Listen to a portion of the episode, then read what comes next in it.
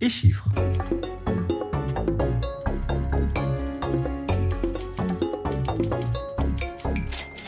Bonjour et bienvenue dans l'émission On déchiffre, qui grâce à la voix de Maxime Simienko pour Edistat, nous permet d'analyser désormais les chiffres du marché du livre. Maxime, comment ça va? Bonjour Nicolas, ça va et vous? Oui, oui, bien. Pas, pas d'excès de chocolat pour l'instant? Euh, non, pour le moment, je me tiens à mon calendrier de l'avant, donc ça va. Eh ben voilà, quelle rigueur, quelle rigueur.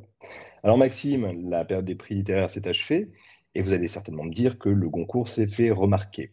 Mais surtout que cette année, le lauréat et ses éditeurs qui en ont deux attirent particulièrement l'attention. Oui, on ne peut décidément rien vous cacher, Nicolas. Oui, cette année, le très convoité prix Goncourt a été remis à Mohamed M. Mougarsar pour La plus secrète mémoire des hommes, publié aux éditions Philippe Ray, et, comme vous l'avez dit, il y en a deux, coédités par Dimsan, une maison d'édition sénégalaise fondée en 2012 par les écrivains Boubacar Boris Diop, Fel Winsar et Nafisa Toudia. Elle contribue aujourd'hui à la diffusion de la littérature africaine et sénégalaise dans le monde. Et, à titre informatif, les coéditions Philippe Ray et Dimsan existent depuis 2014. Mais revenons à Mohamed M. Mougarsar. C'est un jeune auteur défendu par deux maisons d'édition indépendantes. Voilà un fait notable dans l'histoire du prix Goncourt.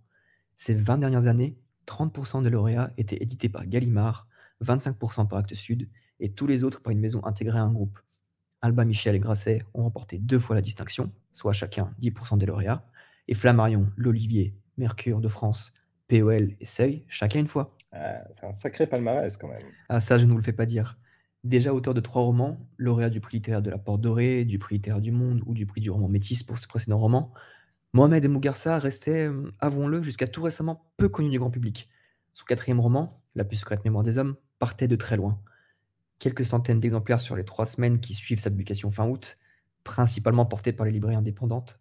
Selon nos estimations, plus de trois exemplaires sur quatre ont été vendus en librairie sur cette période.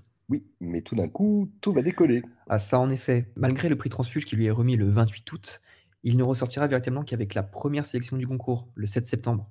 Le roman passe de 300 ventes par semaine à 1400 sur cette période. Et le rythme se maintient entre 1000 et 1500 exemplaires jusqu'à la deuxième sélection du prix Goncourt le 5 octobre. Lors de la dernière liste, le 26 octobre, l'ouvrage dépasse les 1800 ventes hebdomadaires. Et comme vous le savez, l'Académie de Goncourt a révélé le nom du lauréat le 3 novembre et plus de 27 000 exemplaires seront achetés dans la semaine. Oui, 27 000, si je calcule rapidement, ça fait à peu près 15 fois plus. Hein. Excellent calcul, Nicolas. Et à cela s'ajoutent, aux librairies, internet et grandes surfaces culturelles, les rayons des supermarchés. Or, selon nos estimations, la librairie représente 53% des 190 000 exemplaires vendus jusqu'au 5 décembre, contre 37% en grande surface spécialisée ou sur Internet et 10% dans les grandes surfaces alimentaires. Ah oui, la magie de Noël et celle du Goncourt vont de pair, semble-t-il. Mais encore faut-il trouver son public. Si sa trajectoire suit celle des cinq précédents lauréats du prix Goncourt, à savoir Hervé Letellier, Jean-Paul Dubois, Nicolas Mathieu, Eric Vuillard, Leila Slimani, il peut espérer se vendre à quelques 500 000 exemplaires dans sa version grand format avant de retrouver une seconde vie en format poche, ou peut-être, on le lui souhaite, égaler l'anomalie de Hervé Letellier, lauréat du prix Goncourt 2020, avec plus d'un million d'exemplaires en grand format depuis sa parution. On peut d'ailleurs le rapprocher des précédents lauréats du prix Goncourt. Je pense à Nicolas Mathieu, Leila Slimani, qui étaient de jeunes auteurs en début de carrière au moment de leur consécration. Euh, oui, oui, tout à fait, Nicolas. Bah, regardez, les deux premiers romans de Mohamed Mbougarsar, par exemple, ils furent publiés chez Présence africaine, éditeur depuis plus de 70 ans des ouvrages littéraires et scientifiques des écrivains chercheurs d'Afrique et de la diaspora. Son troisième roman, il le publie en coédition chez Philippe Ray Dimsan. Et hop, Goncourt au quatrième. Bim. Leila Slimani, de son côté, a publié, elle, son premier ouvrage chez Malika Édition, à Casablanca. Le deuxième roman sorti chez Gallimard. Et son troisième obtient le prix Goncourt. Nicolas Mathieu, lui, entra dans le monde littéraire chez un éditeur plus connu du grand public, à savoir Actes Sud, dans la collection Actes Noirs, spécialisée dans les polars et les romans noirs. Et c'est avec son troisième roman qu'il remporte le prix Goncourt. Bim et rebim. Mais ça fait combien tout ça? Alors, à titre de comparaison, Chanson douce de Leila Slimani et Leurs enfants après de Nicolas Mathieu se sont respectivement vendus à 390 000 et 320 000 exemplaires entre leur parution et les fêtes de Noël de l'année de leur consécration. Ce qui fait que 2021 marque un vrai changement de paradigme après des prix Goncourt 2019 et 2020 qui ont en réalité salué des auteurs très expérimentés, voire installés.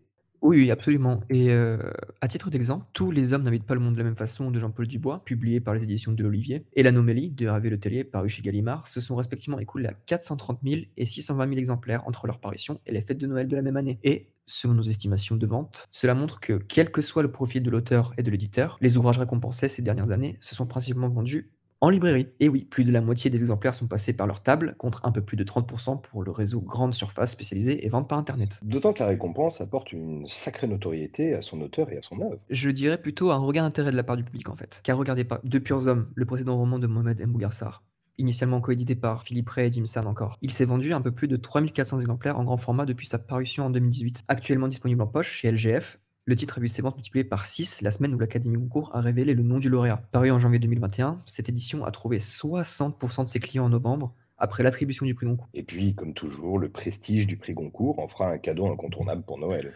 Alors, en cette fête de fin d'année, pour le rayon littérature, eh bien, assurément, indépendamment de ses qualités propres, il sera acheté et on l'espère glisser sous le sapin. Dans la course aux fêtes de fin d'année, on constate une montée en puissance des ventes de semaine en semaine pour atteindre une apogée sur la semaine 51, c'est-à-dire les derniers jours qui précèdent Noël. Le lauréat du concours part avec un avantage significatif que ces deux éditeurs ne manqueront pas d'exploiter. Après 19 années d'existence, les éditions Philippe Ray ont déjà goûté au prix littéraire. Le Féminin étranger, vous vous rappelez, en 2005 pour Les Chutes de Joyce Carol Oates, dans une traduction de Claude Seban, ou le Goncourt du premier roman en 2018 avec Grand Frère de Meyer Guven. Mais 2021 s'est révélé plutôt fructueuse pour cette maison indépendante, puisque, outre le Goncourt, il y a le Grand Prix de littérature américaine qui leur a été décerné pour le roman de Joyce Ménard, Où vivaient les gens heureux, traduit par Florence Lévy Paoloni. Ah bah, je pense que c'est une bonne raison de mettre le champagne au frais, non? Oui, pour euh, Philippe Ray et son distributeur Interforum, euh, certainement. Maintenant, espérons qu'ils l'ont déjà bu parce que les moments de convivialité sont à limiter. En tout cas, Maxime, merci beaucoup pour cette analyse. On se retrouve désormais après les fêtes que je vous souhaite excellentes